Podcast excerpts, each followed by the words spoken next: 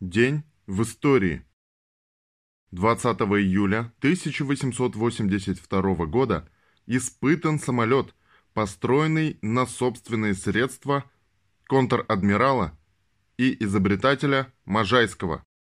После разбега самолет оторвался от земли, но потерял скорость и рухнул на крыло, получив повреждение. Можайский попытался отремонтировать свое детище и продолжить испытания но средства у него закончились. Самолет простоял много лет под открытым небом, потом был разобран. 1917. Июльские дни.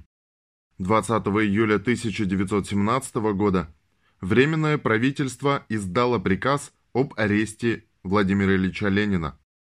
Вышло постановление Временного правительства о расформировании воинских частей, участвовавших в собраниях 3 и 4 июля. Вышел приказ Временного правительства о распуске Центрального исполнительного комитета моряков Балтийского флота. Состоялась отставка министра-председателя князя Львова. В этот же день 1918 года англо-американские интервенты захватили Соловецкие острова в Белом море в этот же день 1919 года в Италии, Австрии, Нидерландах и Сербии прошли всеобщие стачки солидарности с борьбой Советской России и Венгрии. В этот же день 19 года главнокомандующий белыми войсками Северной области генерал Миллер передал Колчаку предложение ренегата Финляндии Маннергейма, который предлагал организовать наступление на Петроград – финскими силами в интересах русских белых в обмен на признание независимости Финляндии и уступку Печенгской области с выходом к Северному Ледовитому океану и ряда областей Карелии. Сторонник единый и неделимый, Колчак отказался от предложения. 20 июля 1926 года умер Феликс Эдмундович Дзержинский, Иосиф Сталин на смерть Феликса Дзержинского говорил, цитата, «После Фрунзе Дзержинский. Старая Ленинская гвардия потеряла еще одного из лучших руководителей и бойцов. Партия понесла еще одну незаменимую потерю. Когда теперь у раскрытого гроба вспоминаешь весь пройденный путь товарища Дзержинского, тюрьму, каторгу, ссылку, чрезвычайную комиссию по борьбе с контрреволюцией, восстановление разрушенного транспорта, строительство молодой социалистической промышленности. Хочется одним словом охарактеризовать эту кипучую жизнь – горение. Октябрьская революция поставила его на тяжелый пост, на пост руководителя чрезвычайной комиссии по борьбе с контрреволюцией. Буржуазия, не знала более ненавистного имени, чем имя Дзержинского, отражавшего стальной рукой удары врагов пролетарской революции. «Гроза буржуазии» – так называли тогда товарища Феликса Дзержинского. После наступления мирного периода товарищ Дзержинский продолжает свою крупную работу. Товарищ Дзержинский горит, налаживая расстроенный транспорт, а затем в качестве председателя Высшего Совета Народного Хозяйства горит на работе строительство нашей промышленности. Не зная отдыха, не чураясь никакой черной работы, отважно борясь с трудностями и преодолевая их, отдавая все свои силы, всю свою энергию делу, которое ему доверила партия. Он сгорел на работе во имя интересов пролетариата, во имя победы коммунизма. Прощай, верный сын партии. Прощай, строитель единства и мощи нашей партии. Конец цитаты. Вся жизнь Феликса Эдмундовича была неразрывно связана с революционным рабочим движением. Он был одним из активнейших деятелей польского и общероссийского революционного движения. В 1895 году 18-летним юношей вступил Дзержинский в Виленскую организацию литовской социал-демократии и с тех пор целиком отдался революционной деятельности, стал профессиональным революционером. В период Первой русской революции Дзержинский руководил революционной борьбой пролетариата Польши против царского самодержавия. Он организовал грандиозную первомайскую демонстрацию в Варшаве.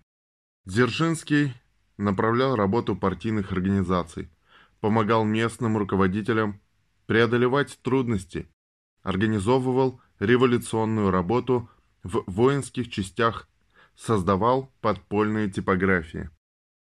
За всю революционную деятельность в условиях царского самодержавия Дзержинский шесть раз подвергался аресту, три раза бежал из ссылки и вновь целиком отдавался революционной борьбе.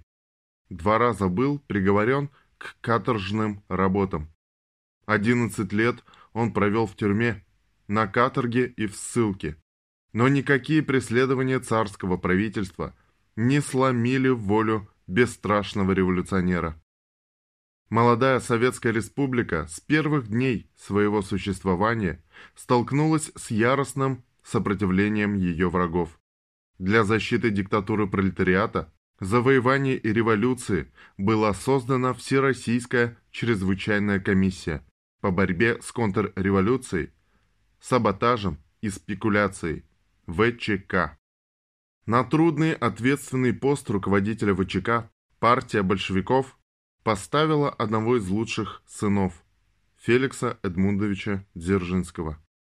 На боевом посту руководителя ВЧК, затем ОГПУ, он находился до конца своей жизни, проявляя огромную энергию, отдавая всего себя делу борьбы рабочего класса за социализм. ВЧК под руководством Дзержинского явилась разящим мечом в руках пролетариата против многочисленных заговоров, покушений врагов трудящихся на советскую власть и ее руководителей. 20 июля 1931 года родилась Мария Лаврентьева Попович Васильева. Единственная в мире женщина-пилот, установившая 102 мировых рекорда на самолетах разных типов. Она военный летчик-испытатель первого класса, полковник-инженер, доктор технических наук, заслуженный мастер спорта СССР, автор книг и киносценариев, коммунист. 1941. Я умираю, но не сдаюсь. Прощай, Родина. Надпись, сделанная неизвестным защитником Брестской крепости 20 июля 1941 года. Надпись была обнаружена в казарме 132-го отдельного батальона конвойных войск НКВД СССР, одного из четырех подразделений войск НКВД, которые вместе с гарнизоном Красной Армии дислоцировались в крепости.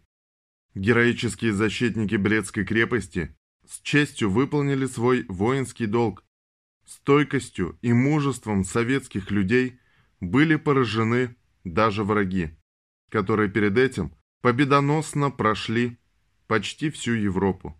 В захваченном советскими войсками архиве штаба 45-й пехотной дивизии противника было обнаружено боевое донесение. Цитата. «Ошеломляющее наступление на крепость, в которой сидит отважный защитник, стоит много крови. Эта простая истина еще раз доказана при взятии Брестской крепости. Русские в Брест-Литовске дрались исключительно настойчиво и упорно. Они показали превосходную выучку пехоты и доказали замечательную волю к сопротивлению. Конец цитаты. 1943. Гитлер отдал приказ о прекращении наступления в районе Курской дуги. 20 июля 1944 года войска Первого Белорусского фронта форсировали Западный Буг и начали освобождение Польши.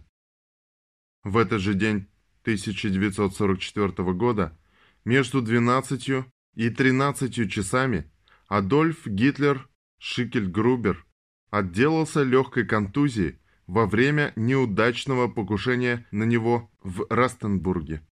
В этот же день схвачены и казнены полковник Штауфенберг, Ольбрихт и другие участники заговора операции «Валькирия».